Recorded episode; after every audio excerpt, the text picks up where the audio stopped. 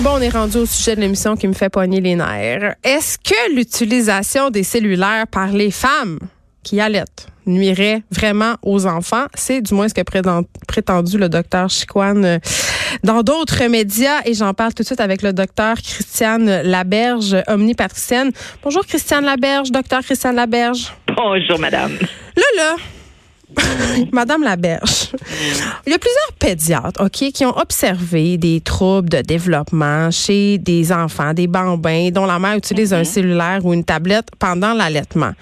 Puis mhm. moi, quand je lis des affaires comme ça, je me dis, écoutez, ça manque un petit peu de nuance, là. Eh, c'est pas parce qu'une mère allaite son enfant en regardant son cellulaire qu'elle n'accorde pas d'attention à cet enfant-là. Vous vous situez où, vous, vous euh, comme médecin, par rapport à tout ça?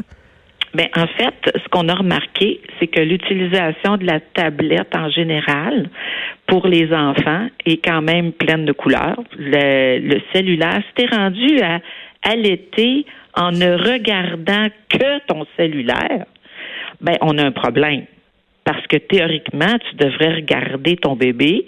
Puis comme Mais selon quelle loi, selon quelle loi, je suis obligée de regarder mon, mon enfant quand je l'allais? Vous savez, vous savez probablement que quand on regarde un enfant dans les yeux, puis qu'on lui parle à tout âge, on va allumer, on a fait des, des tests en résonance, on allume plein de zones dans son cerveau alors que quand on ne le regarde pas, ces zones-là ne s'allument pas autant.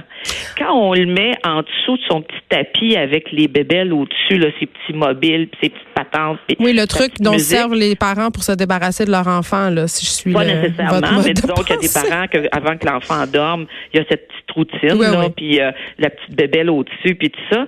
Il y a beaucoup moins de zones du cerveau qui s'allume que quand on a un regard humain et des expressions humaines. Mais ça, c'est clair, docteur Laberge. On est, des êtres dans sociaux. Le trop plein. Si, par exemple, vous êtes en train d'allaiter, vous êtes en même temps en train de chercher un emploi éventuel, puis que vous recevez un téléphone, on s'entend qu'il y a des priorisations dans la vie. Mais si c'est, par exemple, pour aller faire votre tour de Facebook, ben peut-être qu'on pourrait attendre puis être en relation humaine. Un peu comme quand quand on est dans le métro puis qu'on voit le gars puis la fille chacun sur leur cellulaire à regarder dans des positions différentes en se tenant à main, tu dis hey, on a un petit problème. On pourrait-tu profiter de ce temps-là, surtout qu'il y a des réseaux de métro que t'as pas de, de Wi-Fi, t'as pas de réseau. On pourrait-tu profiter de ce temps-là pour se parler ou juste être présent à l'autre? Je sais pas. Moi, moi, je suis un peu tannée de cette démonisation du cellulaire euh, par les gens d'un certain âge, mais regardez, docteur Laberge.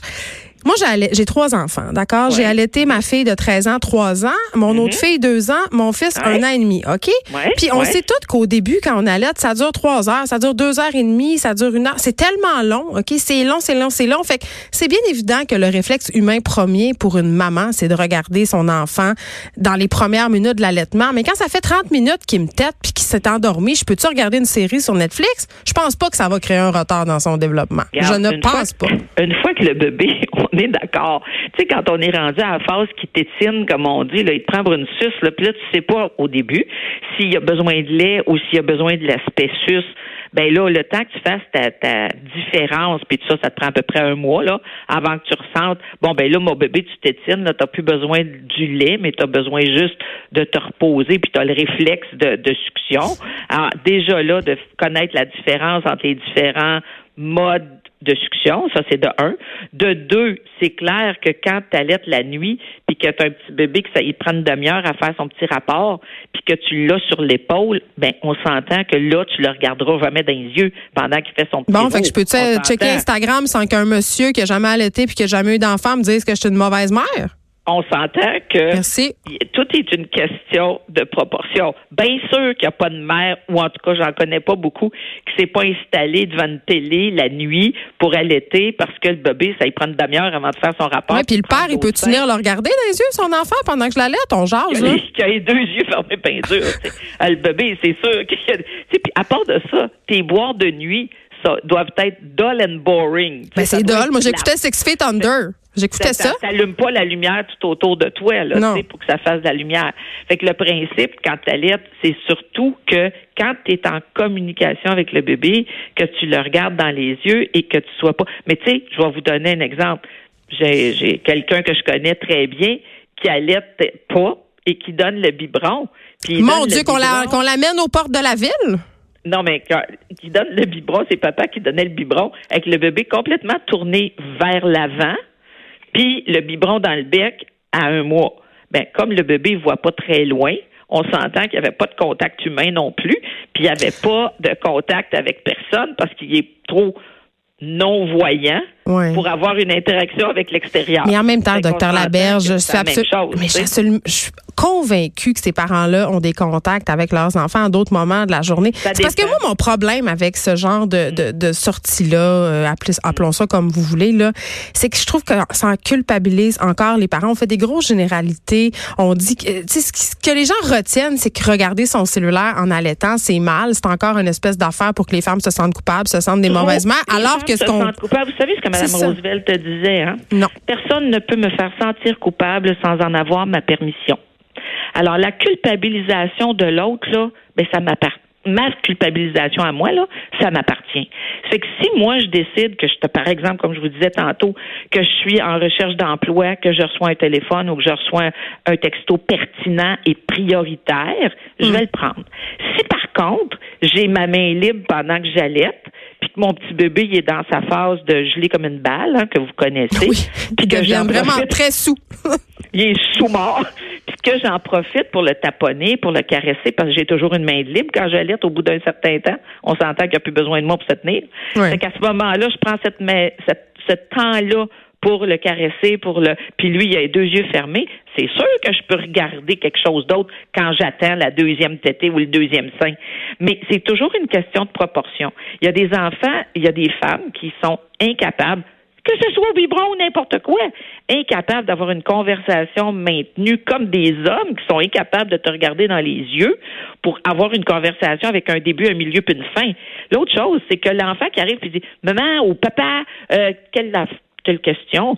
Qu'est-ce qui se passe quand je vous dis un instant, attends, attends, attends. Souvent l'idée de part, tu vires les talons de bord puis tu fais d'autres choses. Donc, l'utilisation du téléphone comme interrupteur hmm.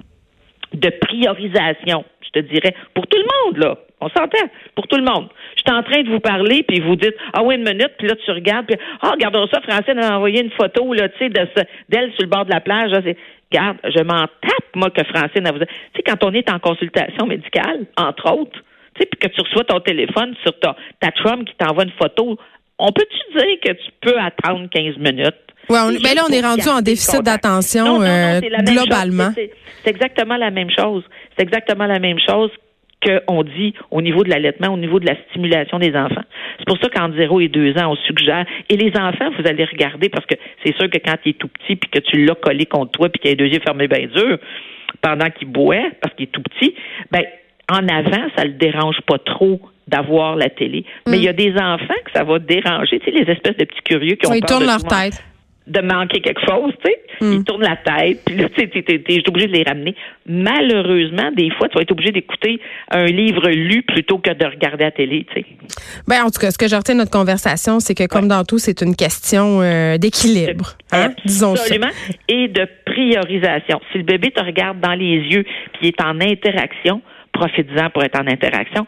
S'il a deux yeux fermés bien durs, sous-mort parce qu'il est complètement repu, ben à ce moment-là, ben oui. Mais aussi, si tu vois que tu as un curieux qui regarde plutôt que d'entendre, ben tu as peut-être avantage la nuit quand c'est plate, là, d'avoir un livre lu ou d'avoir une musique qui, à ce moment-là, va te distraire aussi, mais ne le distraira pas. C'est finalement d'être à l'écoute de la communication entre les deux.